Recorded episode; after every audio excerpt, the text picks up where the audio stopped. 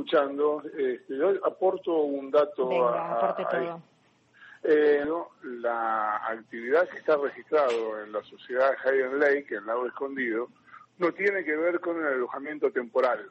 Es cierto que uno puede tener, este, estar registrado en lugares como Booking o Airbnb para alquilar eh, temporalmente alguna propiedad de esta naturaleza, pero hasta donde yo sé no es una actividad habitual el alojamiento de, pasajeros.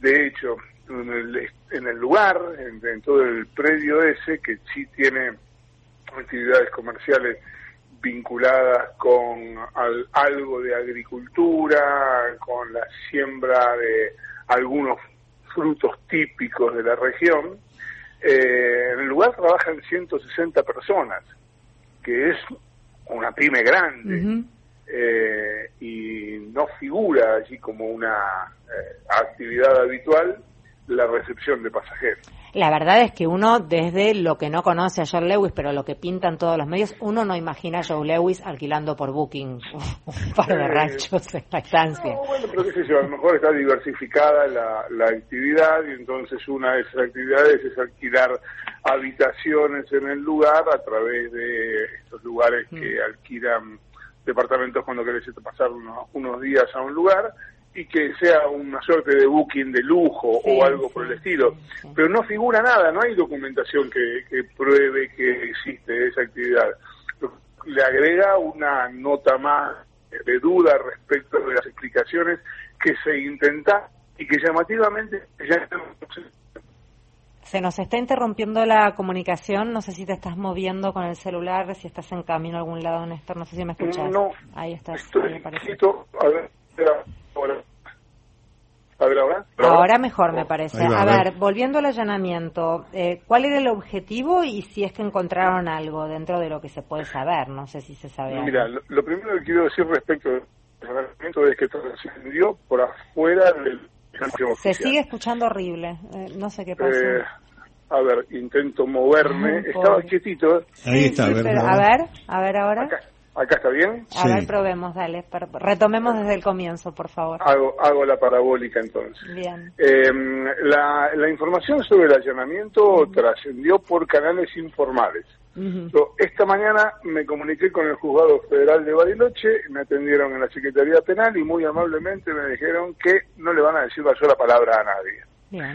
Eh, desde el sábado que estoy intentando hablar con la fiscal y la fiscal tampoco responde ni los llamados, ni los mensajes, ni a su despacho, ni a su celular. De manera tal que en esa causa no hay querellantes, es decir, no hay ninguna parte, ningún abogado que pueda estar al tanto de lo que está ocurriendo, porque el abogado que denunciante pidió ser querellante y se lo rechazaron, de modo tal que está todo en manos de la, de la y de la fiscal. Y las dos se eligieron mantener absolutamente en secreto lo que está ocurriendo en el expediente. Eh, Ahí también hay una, una actitud liberada de secretismo que en una causa de esa naturaleza es lo peor que puede pasar. ¿Por qué?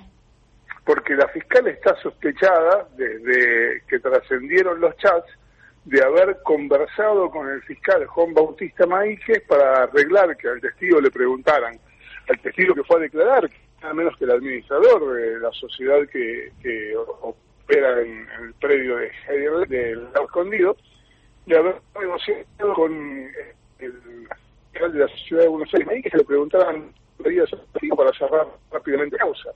Tuvo una denuncia desde el 24 de octubre para decidir si impulsaba la investigación, la tuvo dormida un mes y después de que se conocieron el contenido de los chats que la involucraba a ella, decidió impulsar la investigación sin hacer mención de lo que sigan los chats. Lo más probablemente a partir de que trascendió información que me involucra a mí en una supuesta obra, yo quiero decir Se sigue, se sigue escuchando horrible, Néstor. No sé, ¿qué es que cortemos y probamos de nuevo? A lo mejor es eso, a veces pasa. Porque la verdad es que es una lástima, porque es tan, tan interesante todo. Probemos de nuevo, nada, retomemos la comunicación. Hay que decir, Federica, ahí en ese aspecto que estamos dando vueltas sobre el viaje, sobre los gastos, sobre la dádiva, que es este, esa invitación que los funcionarios o los empresarios, mejor dicho, del Grupo Clarín hicieron a estos funcionarios de la justicia y a los dos este, miembros del gabinete de la reta, eh, pero no sabemos para qué va esta gente, ¿no? Esos lugares, en el escenario de este, esta connivencia eh, de la cual todos sospechamos, esa participación directa del grupo hegemónico mediático Clarín en Loufer, en los sucesos de persecución, en el conocimiento de las causas este, y los fallos de la justicia antes de que la justicia se expida, aparecieron en algunos títulos de los diarios. Eh, es, este, por supuesto, va a ser difícil indagar qué pasa allí pero sí saber qué es lo que pasa en el entorno, ¿no? De estos elementos que está acumulando la justicia y que ya Néstor adelantó que había empezado tarde la fiscal. Ah, ahí está, Néstor. A ver si ahora tenemos suerte, Néstor uno de estos días van a cambiar las líneas de la radio y vas a ver qué programas que vamos a hacer. Ahora estás espléndido, nene. Ahora se te escucha genial. Eras vos, Néstor. Basta de echarnos la culpa a nosotros. Siempre soy yo, mi siempre. siempre lo dice. Obvio, obvio. Decíamos entonces que accionó tardíamente. Lo que logré entender de todo lo que mal que se escuchaba era que accionaba tardíamente porque eh, hubiera sido lógico que, dado que era mencionada en los chats y demás cuestiones, su accionar fuera más rápido, pero que en realidad quedó todo muy tranquilito hasta que tomaron, eh, de fue, se tornó de dominio público el chat que, empezó a llegar a los periodistas. Hay una secuencia, una secuencia temporal que indica que la fiscal tenía la denuncia desde el 24 de octubre y requirió la investigación el 6 de diciembre.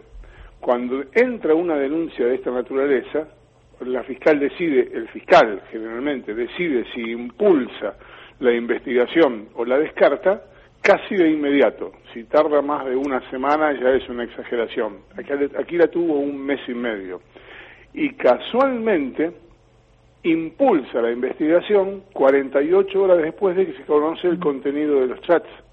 Entonces, lo lógico hubiera sido que, más allá de que la fiscal está diga que no tiene nada que ver con ese diálogo con el fiscal general de la ciudad de Buenos Aires, Juan Bautista Maíquez, en el que parecen acordar que le van a preguntar al testigo dos tonterías y van a cerrar rápidamente la causa, a lo mejor hubiera sido saludable para la investigación que la fiscal dijera, bueno, atento que hay información periodística que trasciende, habla sobre un diálogo, yo no tengo nada que ver con eso, toda la información es falsa, pero para preservar la salud de la investigación, yo me excuso de intervenir que venga el fiscal de al lado. Y a lo mejor de esa manera se garantizaba que todo este halo de misticismo, de misterio, de secretismo que hoy rodea a una causa que es de interés del público, que todo ese halo de misticismo, bueno, estuviera disipado. Y que tuviéramos una investigación transparente a la cara de todo el mundo y si nadie hizo nada, pues nada, está todo bien. Sí, es insólita esa reacción tardía que la pone aún más bajo sospecha, según lo que estamos viendo. Eh, Mario, perdóname, yo insisto con el tema, porque la gente no tiene, no, tiene por qué saber cómo funciona esto.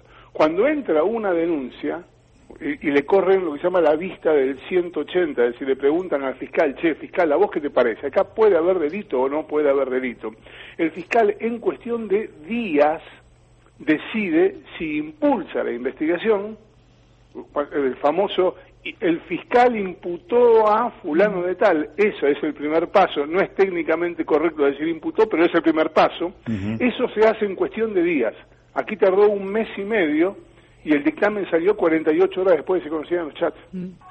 Eh, ¿Qué debiera haber pasado entonces? Entiendo que por la inacción de, esta de esta persona, pregunto, digo, ¿qué hubiera qué debiera haber pasado? ¿No debiera haber sido apartada de alguna manera para garantizar cierta transparencia dentro de lo que continúa dentro del rol que debe desempeñar esta mujer? Bueno, por lo pronto nadie pidió el apartamiento.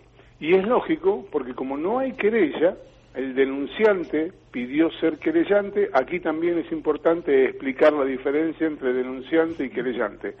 Yo me presento en una causa y digo, vengo a denunciar a Federica Pais porque cometió tal delito. ¿Sí? Bueno, yo soy el denunciante y el fiscal decide si investiga o no. Ahora yo me presento y digo, vengo a denunciar a Federica Páez porque me robó a mí la billetera. Entonces soy particular damnificado y tengo derecho a ser querellante. Y como querellante puedo pedir que si el fiscal, la voz decide que no me robaste nada, yo apelar e ir a la Cámara para que revisen a ver si ese fallo estuvo bien. Si soy denunciante no puedo hacerlo, si soy querellante sí puedo hacerlo. El denunciante pidió ser querellante y le dijeron que no. Entonces en esta causa solo resuelven la fiscal y la jueza y nadie más. Entonces es como que son jueces de sí mismos. Bueno, con esa misma lógica, perdón Marito, y con esto me cayó, eh, con esa misma lógica me preguntaba yo en cuanto a cuál es la efectividad de hacer un allanamiento y hasta dónde podemos garantizar que no hayan vaciado todo de esa estancia, eh, nada, para, antes de que llegaran quienes debían hacer el allanamiento, digo que hubieran tenido info, entendido además que se conocen todos, que nada, es un pueblo en definitiva. en rigor el allanamiento está pensado para determinar si las facturas que le presentaron, como eh, el cobro por los servicios de alojamiento y demás, si esas facturas son reales. De manera tal que si quisieron borrar algo y lo que borraron son facturas anteriores, lo único que hicieron fue perjudicarse. Lo que estoy diciendo es que ante ese escenario, el allanamiento, aun cuando sea tardío, para lo que van a buscar, efectivamente es un válido, es una prueba válida. Aquí pueden pasar dos cosas, o que estén haciendo como que investigan y finalmente digan no, acá no hubo delito, o que huyendo hacia adelante porque hay una situación por lo menos confusa que involucra a la fiscal, sobreactúe y haga una gran investigación y termine con todos condenados. ¿Qué es lo que pasará? La única respuesta posible está en el futuro, no ahora. Bueno, lo, positivo de esto, Néstor, eh, por ahí me, estarás de acuerdo no, pero lo positivo es que se pone en evidencia algo que uno siempre ha sospechado en estos últimos tiempos en la Argentina, de una situación de connivencia de funcionarios de la justicia con el sector empresario, en este caso el grupo Clarín, y la representación de mm, hombres del gabinete de Horacio Rodríguez Larreta, eh, este, poniendo blanco sobre negro una situación sumamente oscura para lo que significa la independencia, la justicia, la democracia en general, ¿no? Este, ¿Cuántas reuniones habrá habido y de qué temas se habrá hablado? Se pregunta uno, más allá de toda esta periferia de la investigación, ¿no? Y agrego yo, ¿cuántas reuniones habrá habido, de cuántos temas se habrá hablado y en cuántos gobiernos habrá ocurrido esto? Suponer que esto es privativo solamente de un gobierno es también una actitud ciertamente ingenua. Desde la reforma del fuero federal allá en los 90, bajo la presidencia de Carlos Menem, en adelante, Comodoro Pi ha sido siempre un escenario para este tipo de cuestiones. Eh, hoy me contaba un juez con el que hablaba eh, informalmente, me decía, mira, Acá muchas veces suele pasar que un abogado tiene que agarrar la defensa de una persona y está en duda porque no sabe si es realmente inocente o no, o está negociando los honorarios, o no sabe el tiempo que le va a llevar, o, si puede o no, entonces necesita tiempo para pensarlo. Y vienen y me dicen, que podés demorar la aceptación, el juez tiene que eh, decirle al abogado que acepte la defensa, y si no la acepta tienen que nombrarle un abogado defensor de oficio. ¿Me puedes demorar unos días hasta que yo vea bien la causa y decida? Y el juez este, me decía, de onda, le digo, sí, te demoro dos o tres días para que puedas revisar bien el expediente y decidas si aceptas o no. Lo que me comentaba es, en otros lugares, esto que yo hago de onda se cobra. Cuando le dicen, che, me demorás dos días a ver si yo reviso el expediente y veo si agarro la defensa o no, le dicen, sí, es tanto. Y se cobra. Falta el tarifario de las cautelares y otras más para quedarse tranquilo, ¿no? Habría que ver cuánto sale.